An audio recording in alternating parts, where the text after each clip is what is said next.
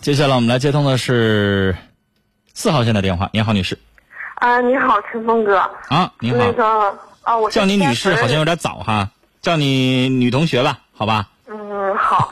那个陈峰哥，我今年二十三岁，然后念大三，然后我就是听声音不像二十三，我以为二十以里呢。啊，我有点幼稚。那个也也别这么说自己，别这么说自己，幼稚是贬义词啊！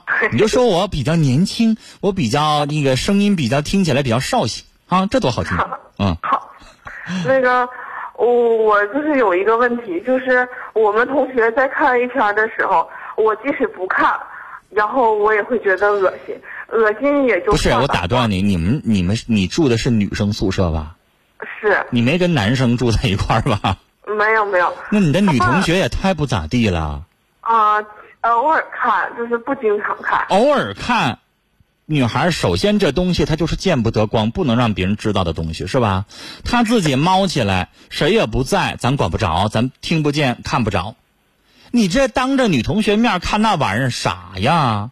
这个社会怎么了？进化到什么程度了？是不是啊，女孩？是。唉。你知道，有的时候前一段时间大家也在微博上一直在讨论，你说这什么人都可以在国内这受到尊敬、受到欢迎了哈？你知道我说谁？是的。你说你你说这这这这这这咋整啊？你说让人咋说呢？然后我就是恶心，然后我恶心也就算了，那个我还有头晕，还发抖，还上不来气儿，还浑身无力。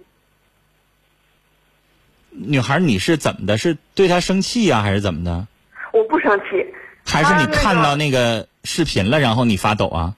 对，我就看到那个视频了，我就发抖。你看到他们看这个视频的事儿发抖是吗？是。啊。我不是，就是我就是对看。女孩，我跟你说，你看着这样的事儿有几种方式：一，可以报警。嗯，不是，我是你听我说完，你听我说完。第一种，你可以报警。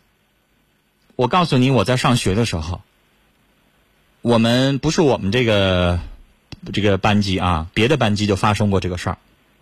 就是三个男生一块在在寝室里边看这个东西，然后呢，他比较倒霉，就被这个学校的这个派出所巡查的时候发现了。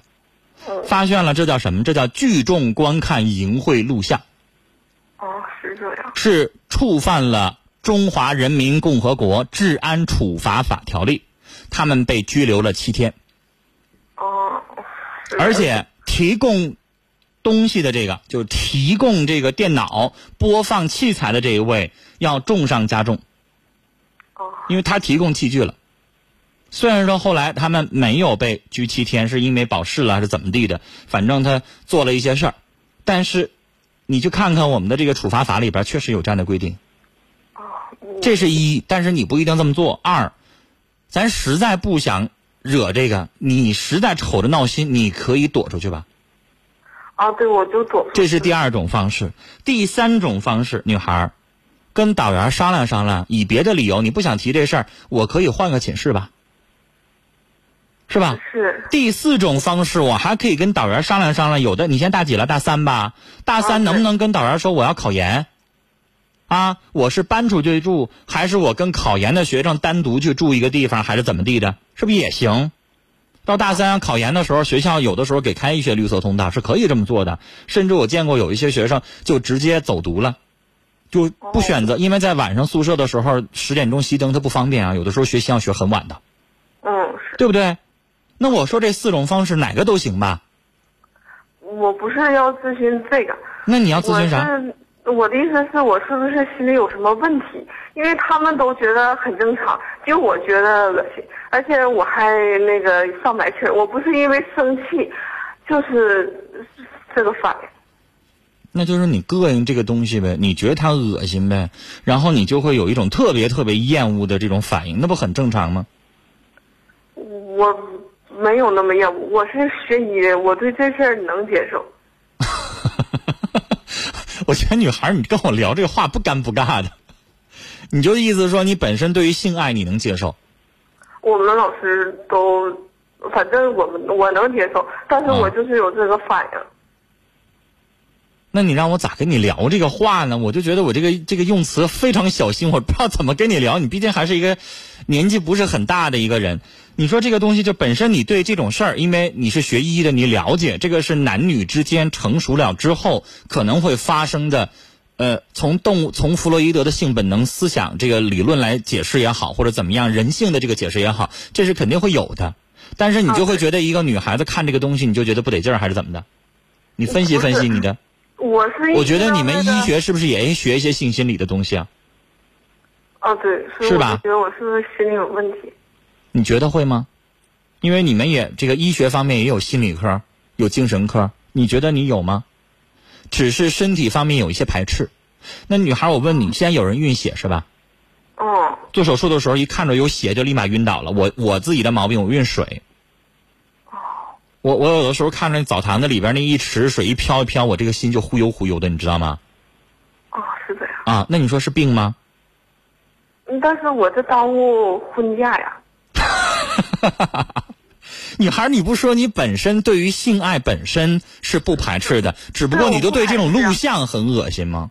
那这这跟耽误结婚有什么关系呢？我怕我将来那个啥的时候，我就是你怕你将来真的跟。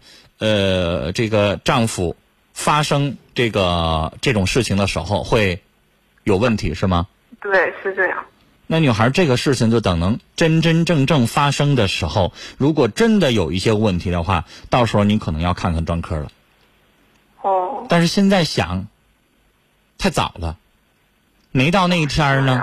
你不得真发生真有问题，就像咱们医生治病一样的。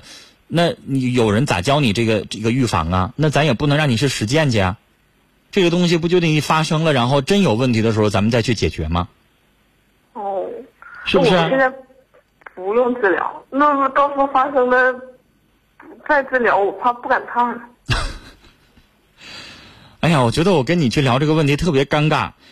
但是你打来电话，我就觉得好像你本身你又想知道他该怎么解决。女孩就是真真真正正的吧。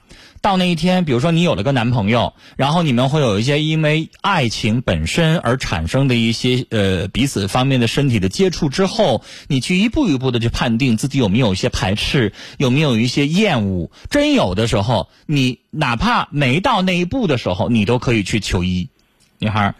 你本身就是学医的，你们学校我相信会有男性和女性专科，对吧？有啊，也有专门研究医学心理学的这个学科和老师，对吧？啊，对。你不用像别的学校或者是别的社会上的，你知道我们导播要想找个心理专家看看病还得花钱呢。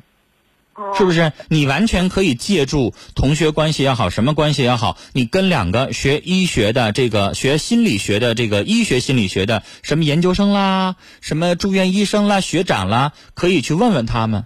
但是我建议你找个女性去问，你问男性多尴尬呀。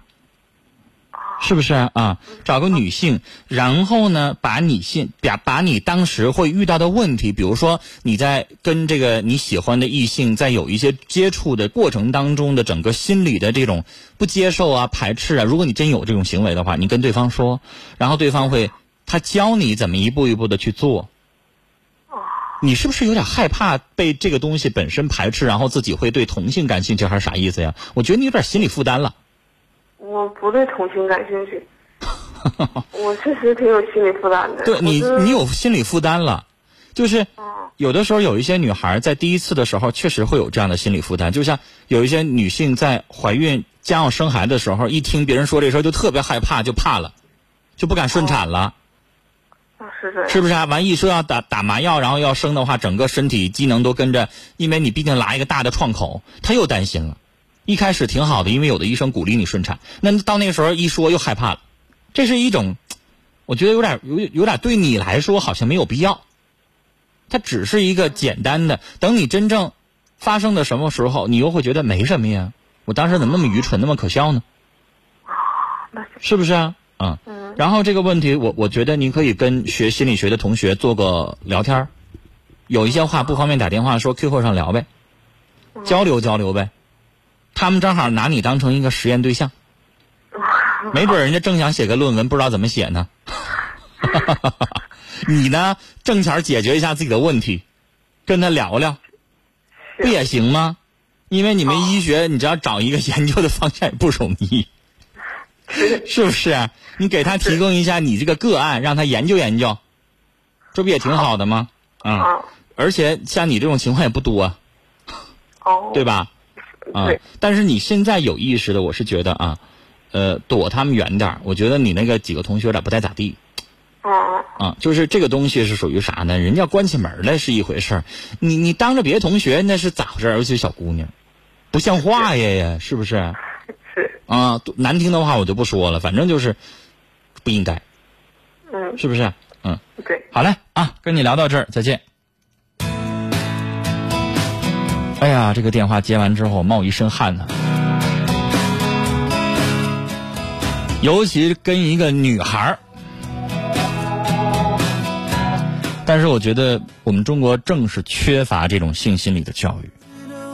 从小，我们的父母、我们的传统文化就在回避这个问题。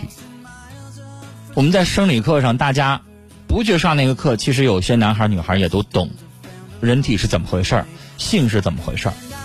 其实我倒觉得，有的时候大大方方的说出来，也没什么不可以的。但是他们同学公开的在寝室当中，当着别的同学的面去看这个性爱录像，这实在是太过分了。